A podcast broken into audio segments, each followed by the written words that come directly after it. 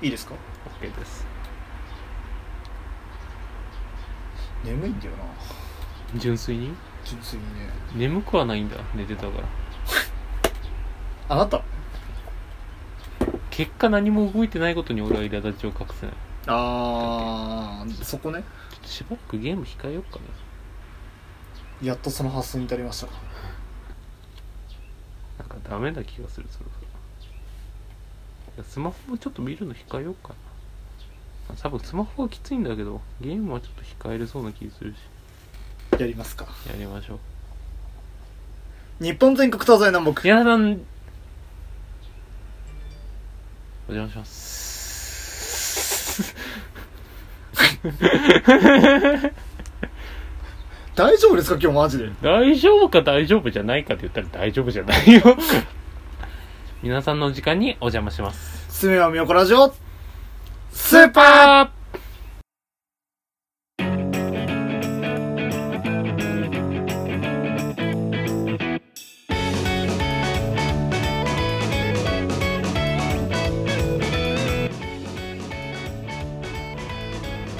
はいということで、ーはいえー始まりました第8回目のすみまみよこラジオスーパーでございますはいえー、お相手は私アスパラ松そして燻製裏ですよよろしくお願いしますお二人とも美味しそうですけど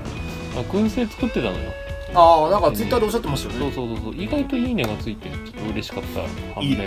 味も美味しくできてねへえなんつうのやっぱ水抜き大事そうあ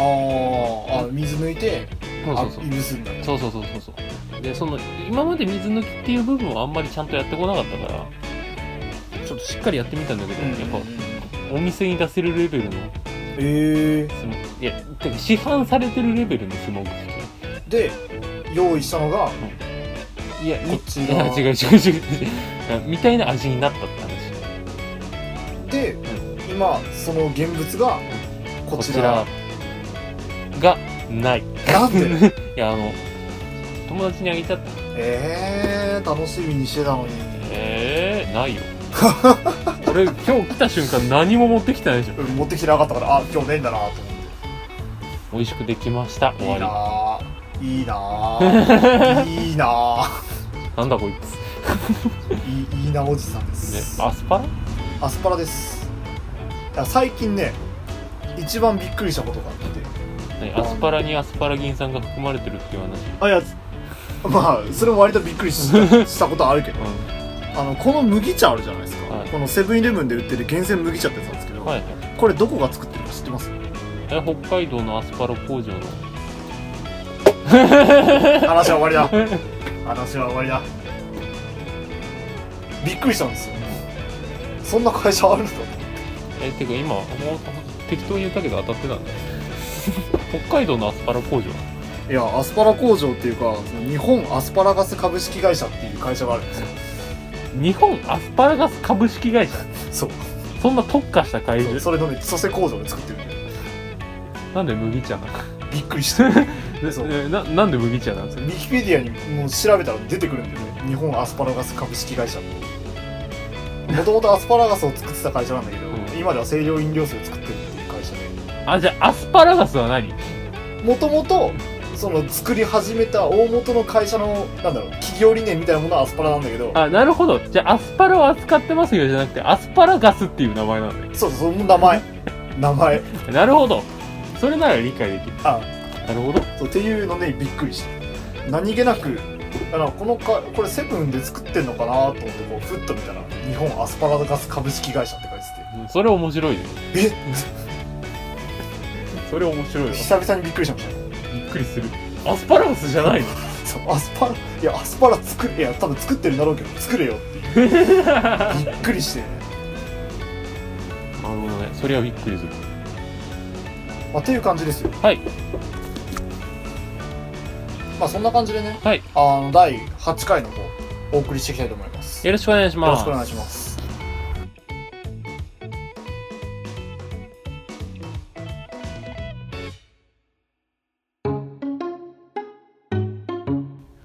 松と裏のすめまみやこラジオスーパぷよぷよみたいなーフルコン ボだどんそっち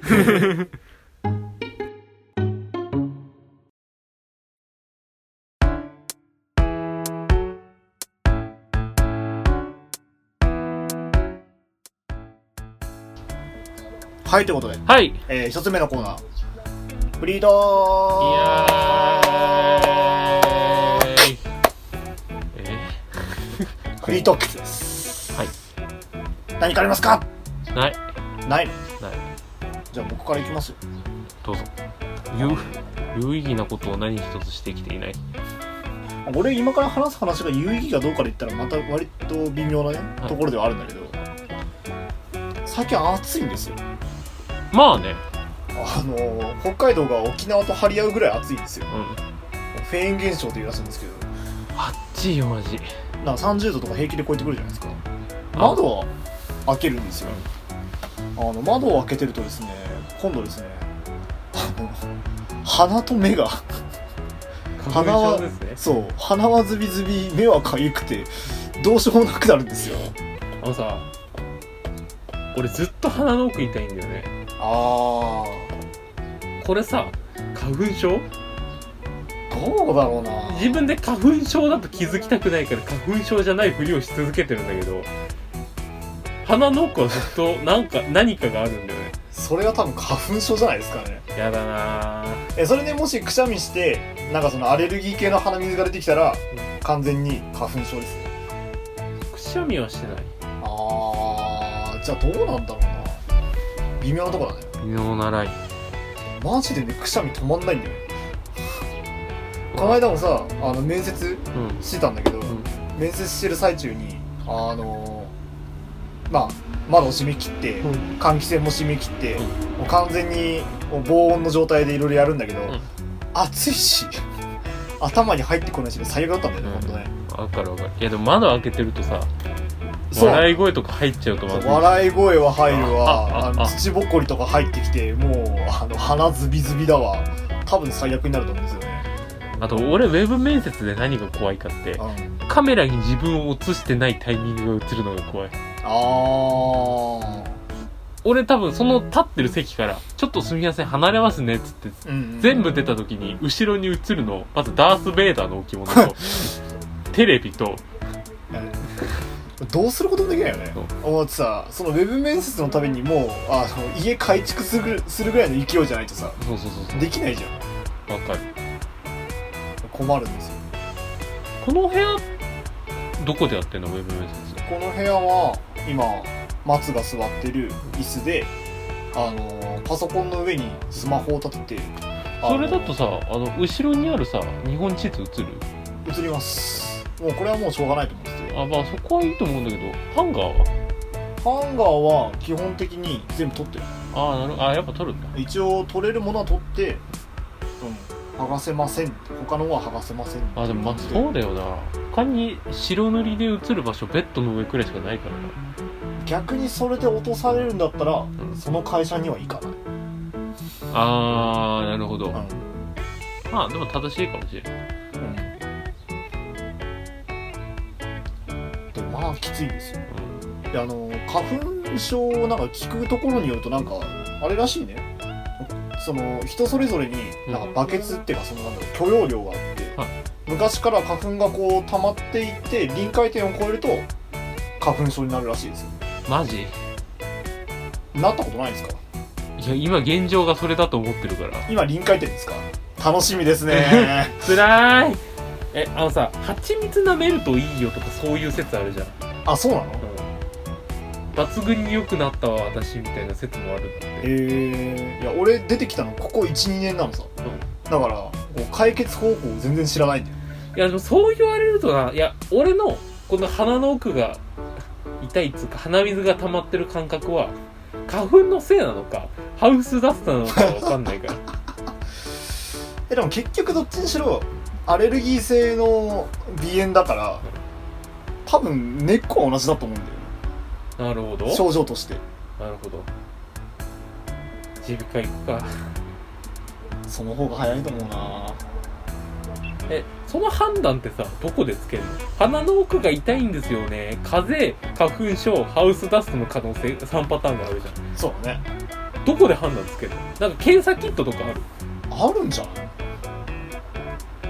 あるだからないなんか鼻の奥めっちゃグリグリやって取るやあーインフルエンザ的なやつつそうそれでなんかもしあのなんかなんかいろいろあるよねあれもねなんか花粉となんか混ぜてうん反応したら花粉症って判断されるし、アレルギーにもいろいろあるからさ俺ダニホコリアレルギーなんだけど多分そのダニホコリアレルギーを、うんその判断するためにもまた別な検査があると思うんだよねへええダニホコリアレルギーはそれ何どこでした病院なんかねむあもう俺昔から喘息持ちなのさその知ってる知ってるそうそうそう物心ついた頃からずっと喘息だからその多分物心つくぐらいのタイミングであなんかこいつめっちゃ咳してるな調べたろって言って多分ダニホコリアレルギーだったと思うんだよねうんうんなるだから多分そのどうなってるかわかんないけど多分検査したんだと思うほどしてみてえなそういう検査俺何アレルギーなんだろ何アレルギーなんだろうねういやでも少なくともハウスダストは苦手よまあ全人類そうだけどまあね過剰なハウスダストに対抗できる人はまあいないからねでこの鼻水の鼻の奥に流れる鼻水が解決するいや今現状っつうか最近きつくなってきたこれあーこれがハウスダストなのかてかあの人生生きてて鼻水が流れなかった日がなかった気がするあーなんだろうね慢性鼻炎なのか蓄膿症ではないと思うけど蓄膿症多分なんか味とかも変わってくると思うんでえー、治るのかなこれえてかさもし花粉症だと判断された場合さもはや永久的な病気でしょまあそうだねそっから先はずっと花粉症に悩まされるしきつい花粉症だと判断されること自体がきついショックだよねこれから先あなたは花粉症を背負っていきますようなんかわー治療法とかないのかね鼻全部取っ払うしかないあーたまに思うよ鼻こうペッてあのポテトヘッドみたいにこう取って洗いたい洗い洗えないんだよそうなんだよねあれその説毎回思うんだけどさ鼻って洗うじゃあんで戻した時に水とかが残ってた時に鼻の奥に水が詰まる状態の方が辛くないああでも一時的ですよなるほどこう数時間こう鼻詰まりに悩まされるよりはアルコール消毒とかペーってやってアやルったコ方ーがルが粘膜にブワーってなるそうそううそうでなんか適度に湿らせといてうんつけた方がなんだろう楽になる気がするあーでもそれはまあ個人差だねあーあれたまに寝れなくなるんだよあれ鼻詰まりねそううーんそうなのかな鼻詰まりで寝れなくなった記憶がないからななんだろう口呼吸になっちゃうからうん起きた時喉痛くなるんだよねあーえ俺が最近起きた時に喉が痛いのそれ可能性としてはありますよおっとこれはでも家でそれになってる場合もしかしたらハウスダストの可能性もあるまあそっちの可能性も高いうん、家でなってるのかなで裏木はもともと大口は開けて寝るあそういう家系なんですかそうありますよねみんな寝言うるさいしお親父は毎回誰かに怒って るし兄怒貴ってるんだうん兄貴は「ママもうなんでもいいよ」み たいな愚痴ってるし、おー俺はわかんない母親はめっちゃ静かに寝るあーまあいびきとかもね結構喉痛める原因になるらしいですよあであの高校の時に、えーなんだっけなツイン部屋ホテルの、 2 2人部屋、はいはいあ2人で泊まる部屋で寝た時に隣のに寝てたやつから「いびきうるせえ」って起こされたことがあって 俺どうしようもなくないいびきうるさいの まあ意識してやってるわけじゃないからね寝てくれお前もって感じだったんだけどうんいやだから多分いびきうるさいんだよねあああのさそうだずっと前にさ俺あの朝遅刻しちゃったら死ぬって時に松さんのここで寝た時あったじゃんあったねうるさくなかった気にしたことはないですようー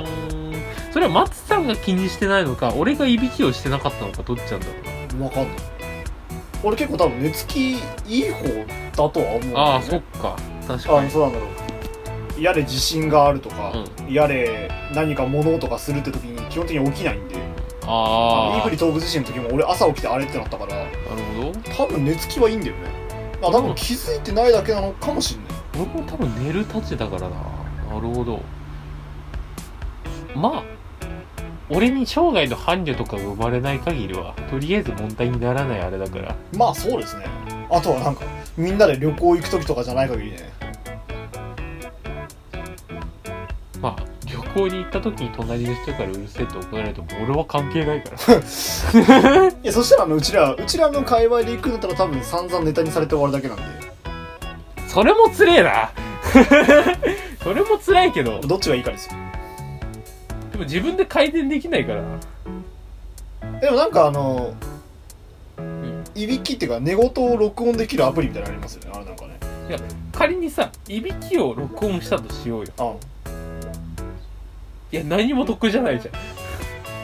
私得じゃないっていうのあのいびきを録音されましたうわ俺こんないびき書いてたのかああ終わり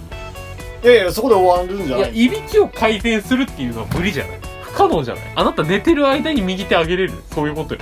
ああいやでもなんかいろいろいろいろありませんなんかいびきとなんかさせない方法みたいなえなにマスクつけて寝るとかそんな感どうだったっけななんかその口呼吸するのが良くないから鼻でするようになんとかじああできるもんなのできななんかたまにテレビでやってるよなにマウスピースつけて寝るとかああやるんじゃないわかあんれない激けどしり用だったっけなあーあー口の方を辛くしてなんかそれこそ多分マスクになるんじゃないかなまあまあまあまあまあそれで悩む時が来たら俺はそうするよじゃあしばらくはうないとしばらくはいびきをガーッガーッガーッうるせえなただまだいびきかいてるかどうかわかんないそうそうそうそう究極的に言え一ば回やってみません何一晩中あのボイスメモ流しといああていやあの波形がちゃんと触れるとこがあったらあこいついびきかいてんなってなるしどっちかっていうとそれで一番怖いのはフフフフとか聞こえてきた時ああいやそれそれはもう多分君の家になんか誰か住んでるよそっちの方が怖くないうんまあねまあ暗いかまあそうですねよしじゃあ次のコーナー行きたいと思いますはい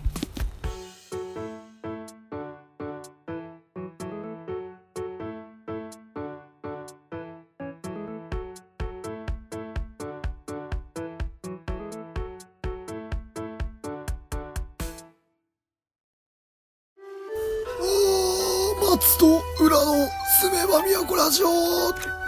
スーパ思ったよりじじいだ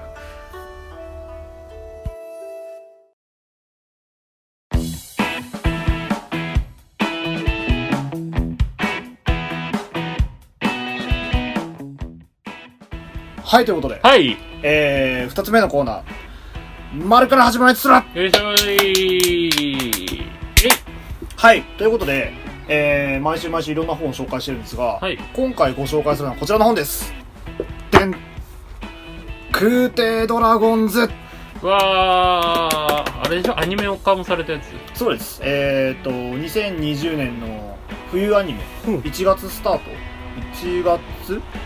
だよねそうだね、う1月スタートのアニメはいで、えーやってた、えー、と空挺ドラゴンズという本なんですけど、まあ、今日はこれをご紹介していきたいなと思っていますえっ、とあらすじとしては、まあ、ちょっと裏に書いてるところを読むんですがえー希少な竜を求め各国が空を目指してからおよそ半世紀、えー飛行船クイーン・ザ・ザ号は、えー今までは数少ない現役の保留船だ、えー竜を捕らえる目的は多々あるが乗組員のミカの喜びは、えー竜の肉を美味しく食べること上物を味わうべくスリリングな空の旅が始まるあに肉食えるんだ食いますあのーとにかくいろんな場所に行って竜を捕獲してえー、と実際に売りさばいてそのお金でいろんな場所にまた旅しに行くっていうのが、まあ、この保留船あの捕まえる竜の船って書くんだけどその保留船の、うんとまあ、使命というかあのそういう風になってるんですが、まあ、このあの表紙になってる一巻の表紙になってる人があの主人公の乗組員のミカっていう人で、うんえーっと、まあ、とにかく竜の肉が好きうん食べるのが好き男男です男あなるほどで、えー、と実際に、えー、と竜が苦し苦しまないようにあの森をこうバッと突き立てて、えー、と勝っていくっていう手法を使っている人ですなるほどでこの人たちがあのいろんな世界中の街を回りながらいろんな竜と出会ったりとか、うんその街々でいろんな人と会ったりとかしていく、まあ、そんな物語です、はいでね特にねあのこの乗組員が結構いろんな荒くれ者がいて、うんまあ、あのそれぞれの過去がだんだん分かってきたりっていう部分が多くてすごく面白いですね弟から借りたんですけどそのそれぞれの乗組員普通にこうただただ竜竜狩りがしたいですって言って志願したっていう人は少なくて、むしろ何かあのきっかけがあってそのたまたまこの船に流れ着いてきたみたいなはいはい人が多くてでその狩りの仕方もいろいろあったりとかあとは考えの違う船があったりとかっていうのもあったりして、あーあのなかなか面白い本だっていうなるほってやつですど面白そうなかなか面白いです何巻あるうーんと今ここにあるのは7巻まであるんですけど、はい一応確か今のところなんかウィキペディアを見ると8巻まで出てるらしいので、んうんうんあのぜひぜひいい今度よまた読んで後みたいで読むいいですねこれねなかなかねっていう本です、はいじゃあめくっていきましょうスタップザクッザザザクックああ刺してるシーン刺してますね結構これちゃんと考えられてるんですよ、うんあの竜のそれぞれの部位で何ができるかとか、あ竜の種類によってもいろいろできることが違ってその値段とかどういう取引があるとかっていうそういう話もあったりしてなかなか面白いへザですよザー面白いザザまあ竜って比較的ゲテモノの扱いこの世界だといやむしろうまいめちゃくちゃうまいへえただその竜狩りがあの荒くれ者が多いイメージがあって、うんまあ、ちょっと難儀する部分はあったりするなるほどだけど基本的には竜は美味しいいねい郷土料理とかも出てくるザで思い出したんだけど、ザリガニを食ってみたいああザリガニですかいや一回やってたらしいんだよね知り合いがはいはいはいザリガニ釣ってきて大量に釣って泥抜きして食べる比較的美味しかったらしいこの辺いないんですかねちょっと離れればあるらしいけどへえ車で飛ばせばなんかた主食として食べるあ主食じゃねえなんか食べる文化があるところもあるっちゃあるらしいけど、うんうんうん食べてみたいなザリガニ甲殻類好きなんだよああなんかエビとカニの中間とよく見ますよね俺はエビが好きだからああ食あってみてえなああどっか売ってないんですかねザリガニザリガニあアマゾンで調べたところによるとあれは売ってたなんだっけペット用ああそっちあのペット用っつってもザリガニはザリガニなんだよまあまあまあまあそうですがそういやなんかねでザリガニあのそれ系の話で思い出したんだけどカエル肉とかなんかいろいろゲテモノに近い食料品あるじゃんあるねあのねアメ横ってあるじゃんあるねアメ横って俺行ったことないんだけど、うんあのこれ前も話したかもしれないんだけど地下街があるらしいんだよねあであのそこにあ上のところじゃなくてってこ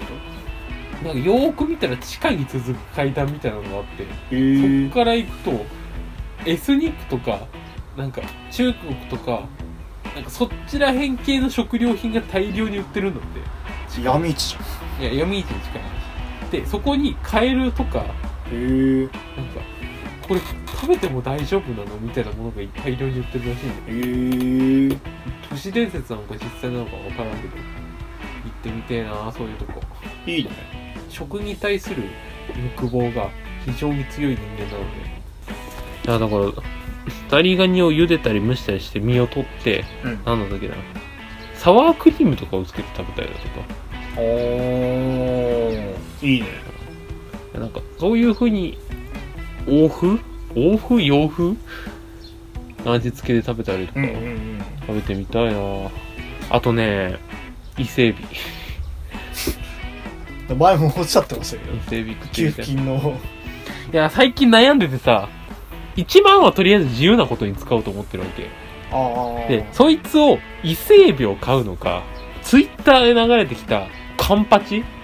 ああありコまロすねコロナウイルスの影響で安くなってしまったカンパチを救いたいみたいなやつ。あれのカンパチもめちゃくちゃうまそうなんだよね。に、どっちにするかって悩む。うんどっちかなんですか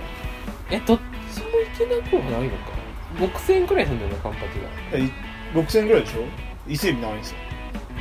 ああ、5000円超だけど、足したらでも5000円超だと多分3匹くらいしか入ってない。ああもっと行きたいとどうせだったら人はああ、大量の伊勢エビドカン。なるほどね腹いっぱい伊勢エビ食う。うめえ伊勢エビ幸せじゃねえかだって一回食べてみたいものっていう。ああ伊勢エビに関して。言ってたよね。そう。え、一回食べてみたいもんってある一回食べてみたいものかそうだねまずそう、美味しそう関係なく。一回食べてみたいものタイ三大珍味はそれぞれ食べてみたいキャビア、フォアグラ、トリュフ。うんトリュフはなんか、かたまになんか、まあ、そこそこいいうん。店行ったらさなんか肉の上に乗っかってたりするけどへ俺、フォアグラはあるんだ。えなんかホテルかどっかのメニューで食べたんだけど。まあまあまあ、肝臓って感あじの。あのあこれがトリュフかこれがキャビアかみたいな感じでこうデンって乗っかってるものが食べたいああ、なるほど。キャビアちゃんとしたやつ食べてみたいな。ああ1万出して買ってよ。俺が俺買わねえよ10万だけ。やだ。 よ、やだよ。てか、そもそも俺はあれだよ、あの、親に年金で、年金払えって言われてるからダ メ。え、年金払えってうん、そうだよ。なんでだからその年金で、あの、まだ止めてるさ、部分があるじゃない。ああれってまあまあな額あるんだよね。あ、が学生のあれはあそうそれ、それで、あの、今止めてるんだけど、結局さ、あの、社会人になってから払わなきゃいけないわけじゃない。だかあはいはい。らその分に当てたらいいんじゃねって言われたら、ああ、確かに。ああ、なるほど。そのまんまです。バカ野郎だからあの、国からキャッチャーのリリースですね。バカ野郎学生の本分はな、遊ぶことなんだよ。あれ 前と言ってること180度違いますけど。 10万手に入ったから貯金するバカ言っちゃいけねあえ。の遊ぶために使うんだよ。先週、先週でしたっけ、うんあの、僕のおばあちゃん、あの、スイッチ買うって話をしましたが。おばあちゃんが正しい。あ、おばあちゃん正しいんですおかばあちゃんが正しおい。ばあちゃん、スイッチ見つけられないらしいですよ、最 近。そっちスイッチ見つかんないらしいですね。なるほど。電気屋とかでも。あの、売ってないらしいです、今。あの、自粛の煽りを受けて、みんなスイッチ爆買いするから。かわいそうにおばあちゃん。かわいそうなおばあちゃん。ネットで買ってあげるっていうわけにもいかないじゃん。まあ買ってあげてもいいけど、店頭にないのにネットにあるのかっていう。あまあ、注文すれば確実に届くと思うけど。ー、メルカリとか、ああ、中古転売屋の。どうせなら新品であげたくないまあなまあまあ、確かに気持ちはわかる。いや、でもすごいね。売り切れてんだな、スイッチ。すごいらしいよ買おうかどうか悩んでたけど。リングフィットだけやってみたい。あーあのこうこうこうですかそうこうあのなんだろう腹筋あがのの豪豪華声優陣と一緒にあその体操しようみたいなやつですねそうそうそうそうそう。痩せるらしいし。暗いか。まあそうですねえっ、と、で、ほ、ごめん、ちょっと空挺ドラゴンって見して。ああクーテドラゴンねはいこれおも本当に面白そうで読んでみたかったんだよな。ちょっと今後読んでみたいと思います、私も。ということで、本日の紹介する方は桑原拓さんの空挺ドラゴンズでした。はい。次のコーナー行きたいと思います。はい。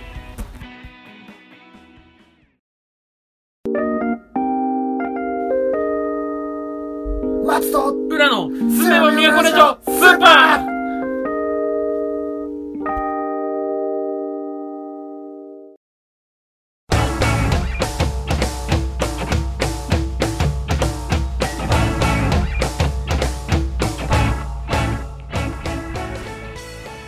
はい、ということで、エンディングでーす。どうでした今日編集が大変だなと思いましたごめんね君途中で寝腐りながらボスボス喋ってたでしょあれ結構声張ってたつもりだったんだけどそうでもなかったあかそうマジあごめんいや今日情緒不安定なのよみたいですねなんか、うんなんかいろいろストレスが溜まってああやることもうまく進まずはいはいタスクだけが増えていくお嬢様になろうお嬢様になるんですかああなんかね困った時お嬢様言葉にするとね全てなんか気持ちよくなるらしいあーなるほどということで松さん本日はどうでした